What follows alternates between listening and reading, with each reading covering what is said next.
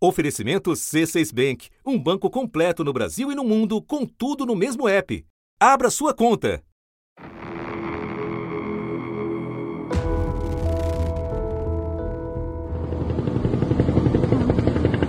Ruas desertas, vielas desertas. Agora o clima está tenso. Voando baixo a todo momento e tiroteio, bomba. E os moradores falam que o tiroteio vai e volta, vai e volta desde o final da madrugada, quando essa grande operação da Polícia Civil começou aqui na favela do Jacarezinho. Muito tiro, muito mesmo. Os agentes continuam avançando aí por becos e vielas, tentando encontrar os traficantes, os criminosos alvos dessa operação. Esses moradores estão em pânico.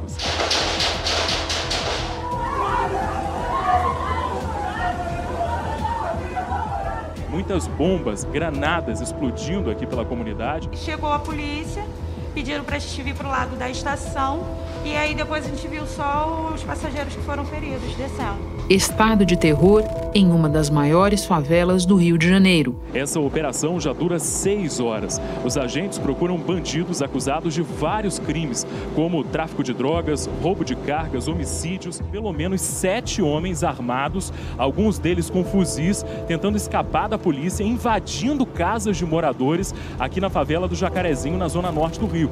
Logo depois, a polícia fez o mesmo para ir atrás deles. Nós, da Ouvidoria da Defensoria Pública do Rio de Janeiro, temos recebido pedidos de socorro de um monte de moradores do Jacarezinho em relação à operação policial que tem acontecido lá né, e uma série de violações sendo narradas pelos moradores. Os agentes fizeram buscas por pelo menos 21 traficantes. A ação da polícia na favela do Jacarezinho durou quase nove horas e terminou com 25 pessoas mortas, entre elas um policial civil. Nunca tantos morreram em uma ação dessa natureza desde que, em 2016, a plataforma Fogo Cruzado passou a computar os óbitos por violência armada na cidade. Além dos três policiais civis baleados, dois passageiros do metrô também ficaram feridos. Um deles levou um tiro de raspão na cabeça. O metrô disse que eles estavam dentro da composição quando uma bala perdida acabou entrando né, na composição e aí, enfim, quebrou o vidro. E esses dois passageiros foram feridos, mas felizmente sem gravidade. Por força de decisão do Supremo Tribunal Federal, operações da polícia, no Rio, só poderiam ocorrer em circunstâncias excepcionais mas a exceção virou regra. Desde que a decisão entrou em vigor em junho do ano passado, 500 operações foram informadas pela polícia ao Ministério Público. E a polícia justifica todas elas foram 797 pessoas mortas entre junho e o fim de fevereiro em ações das forças de segurança nas comunidades aqui do Rio de Janeiro, apesar dessa determinação do STF, que veio lá do dia 5 de junho, motivada por uma série de questões, porque o menino João Pedro tinha morrido dentro de casa em maio, na pandemia, casa que deve ser o lugar mais seguro do mundo nesse momento de crise sanitária, não é nas comunidades.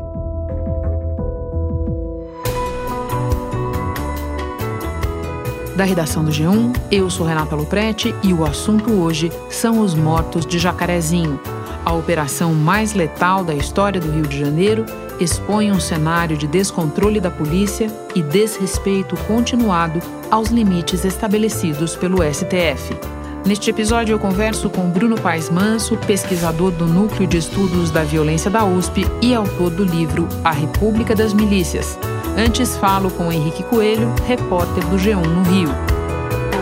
Sexta-feira, 7 de maio.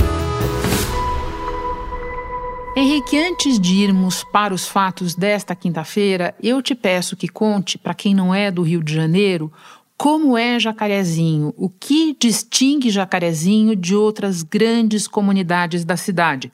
O Jacarezinho é uma, é uma favela que ela é praticamente inteira plana, então é uma favela que costumeiramente dava muito problema para a atuação da, das forças de segurança já de muitos anos. Chegou a ter uma unidade de polícia pacificadora que, como aconteceu com todo o programa, acabou é, por uma série de dificuldades e hoje em dia é só uma vaga lembrança na, na, na, na segurança pública do Rio. E ela é considerada uma, uma das bases atualmente do, do Comando Vermelho, que é a maior facção né, de tráfico de drogas aqui no Rio de Janeiro, e que hoje a gente pode dizer que a população do Jacarezinho é estimada em 37 mil pessoas, mais ou menos. E é uma, é uma região com muitas lojas, com muito comércio, é uma região muito viva, é uma região com muita circulação de pessoas em qualquer horário. E tem uma, uma linha férrea que percorre praticamente o bairro inteiro. Então, meio que é uma é, uma característica muito forte do bairro ter uma, uma movimentação de pessoas muito grande durante o, o percorrer do dia inteiro, e especialmente na hora em que a operação de hoje começou, que foi por volta das 5 e meia da manhã. Que horas começou a ouvir os tiros? Bom dia. Não, umas 5 horas da manhã já estava. Bastante. Muito tiro, muito mesmo. Fiquei até apavorada porque tem minha neta que sai 15 para as 7 de acordo com os moradores, que o comércio lá na comunidade fechou e uma clínica da família, onde tem um atendimento médico e onde também tem vacinação, essa clínica foi fechada por conta da operação. E são explosões de bombas acontecendo agora de manhã. Os moradores estão muito assustados, não conseguem sair de casa, estão reféns do medo. Claro, tem medo de, de sair de casa, serem atingidos por balas perdidas. Aqui de dentro de casa está um silêncio, eu não consigo escutar ninguém na rua passando, só o barulho realmente do helicóptero e de vez em quando mais bombas ou tiros. É a primeira vez que balas perdidas atingem os trens. Imagina se acordando, indo para o trabalho, de repente percebe que tem um passageiro ferido dentro da composição. Não sabemos de onde a bala veio, se foi de Jacarezinho, foi um corre-corre, uma correria, pessoas sendo pisoteadas. Uma coisa terrível mesmo. Foram duas pessoas atingidas, uma no braço e outra no rosto. Henrique, mais uma explicação. Muita gente diz que são os morros que tornam o Rio de Janeiro tão difícil de policiar. Por que então um território plano como Jacarezinho é difícil também à sua maneira? A favela sendo muito plana, segundo, segundo o que eu já vi em algumas operações e com o que eu já conversei com, com policiais que realizam esse tipo de, de ação é, em terrenos como esse, eles dizem que as favelas planas elas são repletas de ruas muito pequenas, ruelas e muitas barricadas instaladas é, pelo, pelo crime organizado. Então, isso dificulta, por exemplo, que alguns veículos blindados consigam acessar os, os locais onde os criminosos estão escondidos. Muitos, de, muitos dos policiais acabam tendo que percorrer as, as vielas e as ruas da comunidade a pé policial correndo aí nesse momento, ele vai avançando ali de poste em poste, buscando uma proteção, todos eles armados com fuzis. E tiveram o apoio de dois helicópteros, um deles blindado, que dava rasante sobre as casas. Num dia em que a vacinação foi suspensa e as escolas não puderam abrir, quem precisou ir para as ruas encontrou o absurdo. Uma granada, não sabemos se está desativada ou não. Nessa operação do Jacarezinho, o policial civil André Frias, que, é, que era lotado na delegacia de combate às drogas, ele foi atingido na cabeça justamente quando ele saía de um veículo blindado, vindo a falecer depois. Bom, vamos então aos acontecimentos dessa quinta. Qual era o objetivo da ação policial e como ela foi justificada, considerando que, de acordo com uma decisão do Supremo, operações só poderiam acontecer no momento em situações excepcionais? Renata, o que foi justificado hoje, né, inclusive reconhecido pelo Ministério Público, foi que é, a extrema violência do, do, do, do, grupo de traficantes que comanda aquela região é, foi uma justificativa, isso já seria uma justificativa rotineira, digamos. A Polícia Civil diz que a operação foi feita com base numa denúncia do Ministério Público que pediu a prisão de 21 suspeitos, que são identificados com fotos e perfis deles nas redes sociais. Mas algumas investigações é, apontaram coisas que seriam de interesse no caso de ter uma operação naquela região do Jacarezinho. Uma investigação da Delegacia de Proteção à Criança e Adolescente revelou indícios que o tráfico do Jacarezinho estava recrutando crianças de 12 a 14 anos para atuar na linha de frente do tráfico de drogas na, na comunidade. E a Delegacia de Combate às Drogas é, também identificou alguns sinais de que os bandidos estavam obrigando os moradores da, da, da comunidade a cederem as suas casas para atividades do tráfico, né, como pontos para que olheiros do tráfico de drogas conseguissem perceber a aproximação da polícia, que também é, cita episódios em que os traficantes do Jacarezinho sequestraram trens da Supervia em dezembro de 2020 e agora também em abril de 2021. Para fugir dos policiais, criminosos sequestraram um trem da Supervia para ir para outra comunidade.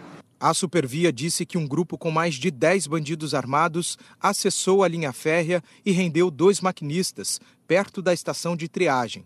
Os funcionários foram obrigados a levar os criminosos até a estação Mangueira e desembarcaram lá. Portanto, seriam essas três justificativas é, dadas pela Polícia Civil para pedir ao Ministério Público a realização de uma operação lá no Jacarezinho. Tudo isso, segundo a polícia, descoberto a partir de uma grande escuta, né, Henrique?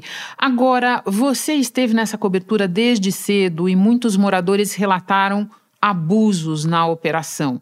O que é que você ouviu desses moradores que mais te impressionou? É, a gente recebeu alguns vídeos muito impressionantes, assim, algumas fotos muito impressionantes.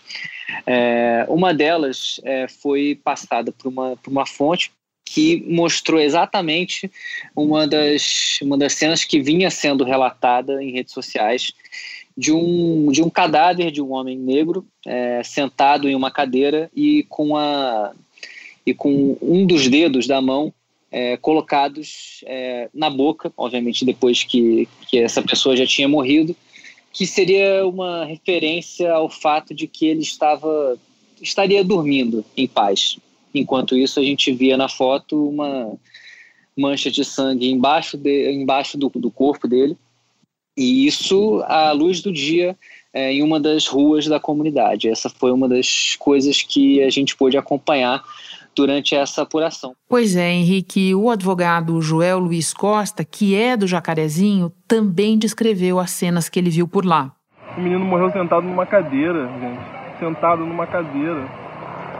Ninguém troca tiro sentado numa cadeira. Isso é execução. Isso é muito cruel, isso é barbárie, isso é, é desanimador, sabe? Mataram 25 pessoas ou mais. Isso acabou com o tráfico de drogas? Isso vai acabar com o tráfico de drogas? A partir de amanhã não vai ter mais droga sendo vendida nas vielas de Jacarezinho porque 25 pessoas foram mortas? Além disso, houve muitos relatos que são comuns é, em operações desse tipo aqui no Rio de Janeiro, quando as pessoas vão fazer denúncias como invasão, de casas sem mandado judicial e o fato de que, de que muitos moradores estavam denunciando que policiais estavam é, confiscando os celulares com a justificativa de que isso poderia estar tá sendo feito, é, que os celulares poderiam estar tá sendo utilizados para passar informações para os traficantes ali da região do Jacarezinho. Houve protestos dentro da favela. As denúncias contra a ação da polícia também foram feitas em vídeos divulgados nas redes sociais, mostrando rastros de sangue nas ruas e dentro das casas. Neste vídeo, uma moradora mostra um policial e diz que o suspeito quer se entregar. Não querem deixar passar! Não querem deixar se entregar! Neste outro, esta mulher diz que presenciou uma execução. Tem uns meninos que estão encurralados na casa querendo se entregar e os policiais querem matar eles. Inclusive matou uns na nossa frente. Henrique, por fim, como é que fica, especialmente num momento de pandemia, a fiscalização, a prestação de contas do que a polícia fez numa operação como essa? É curioso você é, fazer essa pergunta, porque em março desse ano, o G1, é, eu e o repórter Nicolás Satriano, a gente fez uma reportagem contando sobre como que uh, o grupo é, que estaria responsável por fiscalizar as ações policiais no Rio de Janeiro, que era o Grupo de Atuação Especializada em Segurança Pública, o GAESP, ele estava esvaziado é, com muitos casos sendo transferidos para outros grupos dentro do Ministério Público, que estava passando por uma, por uma reformulação. E a gente estava alertando sobre o fato de que essa, esse esvaziamento poderia ser muito ruim para a fiscalização da atividade policial no Rio de Janeiro. E, na, naquele mesmo dia, no dia 4 de março, a, o Ministério Público confirmou que o, que o GAESP tinha sido extinto e que estava pensando em outras alternativas para que essa fiscalização da atividade policial no Rio continuasse, né? Após algumas críticas, após algumas, alguns questionamentos de, de autoridades, como a Human Rights Watch, por exemplo, o procurador-geral é, do Ministério Público aqui do Rio, ele decidiu que ele iria é, criar um plantão para receber denúncias de violações em direitos nas comunidades durante a, a pandemia, já que o STF proibiu as operações, como você mencionou, e só autorizava essas operações em caso de excepcionalidade mas até agora a gente não viu os efeitos práticos é, desse número de telefone disponibilizado para receber denúncias de violações de direitos até agora. Henrique, muito obrigada por todas as tuas informações. Bom trabalho para você. Obrigado, Renata. Obrigado pelo convite. Um abraço.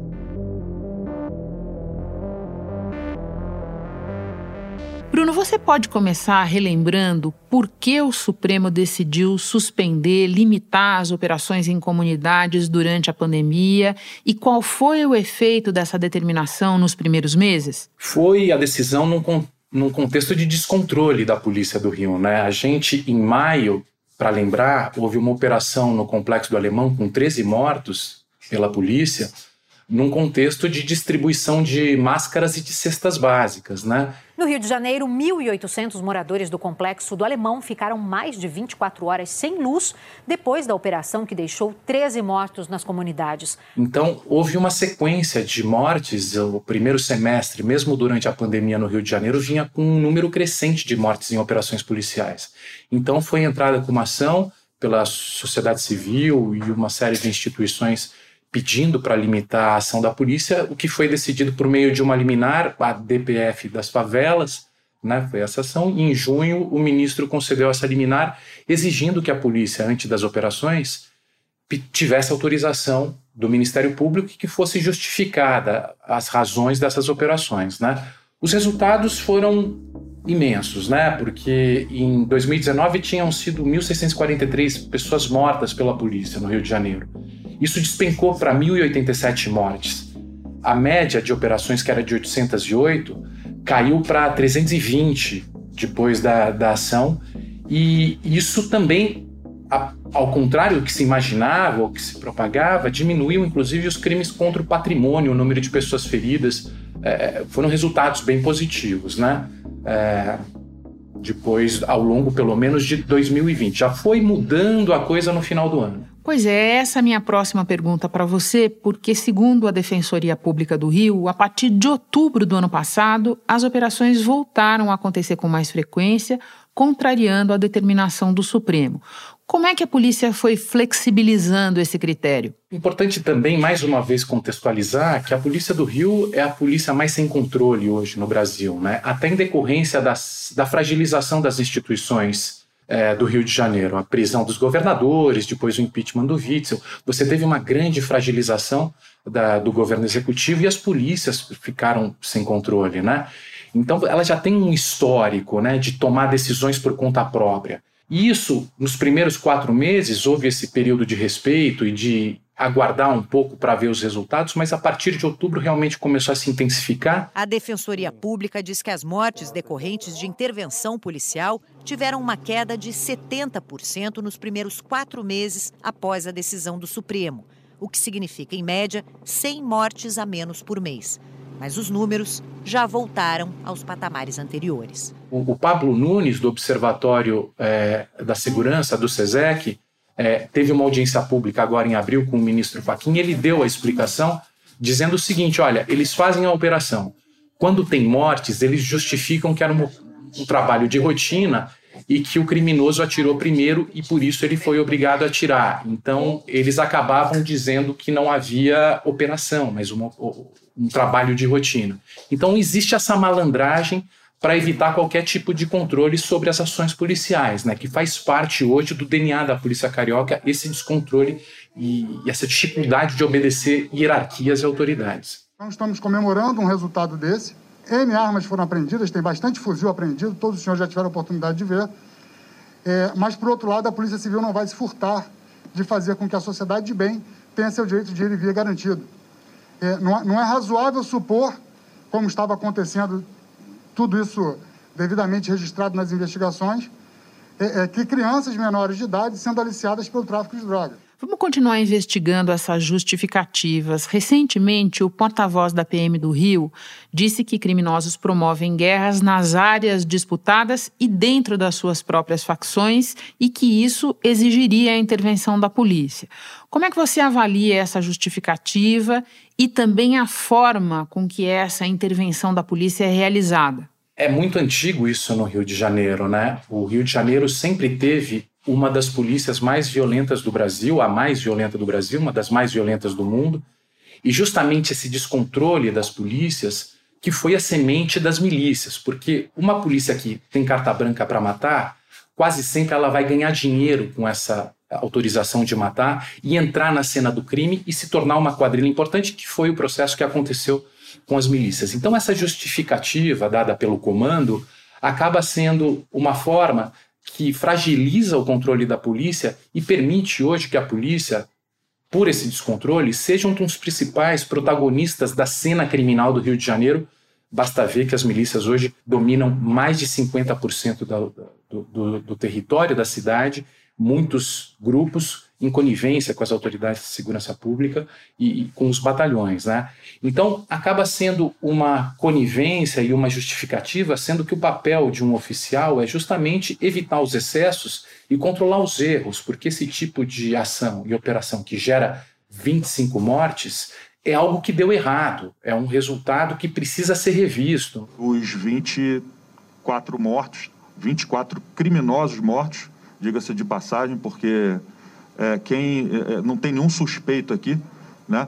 A gente tem é, criminoso, bandido, traficante e, e, e, e homicida, porque eles tentaram matar os policiais. Foi justamente isso o que fez a polícia sair do controle e fez o Rio de Janeiro perder o controle das polícias. Né? Para terminar, se as operações produzem cenas inaceitáveis, como as desta quinta-feira, e deveriam ser reservadas para situações realmente excepcionais, o que é que pode ser feito, Bruno, para pelo menos começar a encaminhar o problema do controle territorial pelas facções no Rio de Janeiro? O grande desafio, Renata, é, é político, né? A, a sucessiva prisão de governadores, crises institucionais, crises políticas, impeachments que aconteceram no Rio fragilizaram a instituição do executivo e o legislativo, inclusive, né, e o próprio judiciário, né. Eu acho que é o momento de você ter um, uma junção de forças de políticos comprometidos é, com a civilidade, com, a, com o fortalecimento das instituições para, na próxima eleição, assumirem o controle da polícia com um projeto de, de retomar o controle da polícia, para a partir daí passar a discutir coisas importantes, porque se esse controle não for retomado, a polícia vai continuar sendo um protagonista importante do crime no Rio. E, então não adianta investir em segurança pública porque esse dinheiro acaba sendo usado pelos protagonistas do crime. É uma situação terrível, né? Então a retomada política do controle das polícias, eu acho que é o fundamental e isso depende de pessoas comprometidas com esse projeto. Bruno, obrigada pela conversa, sempre muito bom te receber no assunto. Bom trabalho para você. Para você também, Renata. Este foi o assunto podcast diário disponível no G1, no Globoplay ou na sua plataforma de áudio preferida. Vale a pena seguir o podcast no Spotify ou na Amazon, assinar no Apple Podcasts, se inscrever no Google Podcasts ou no Castbox e favoritar no Deezer. Assim você recebe uma notificação sempre que tiver novo episódio. Comigo na equipe do assunto estão Ricardo Galo, Isabel Seta, Glauco Araújo, Luiz Felipe Silva, Tiago Kazuroski e Giovanni Reginato. Eu sou Renato Loprete e fico por aqui. Até o próximo assunto.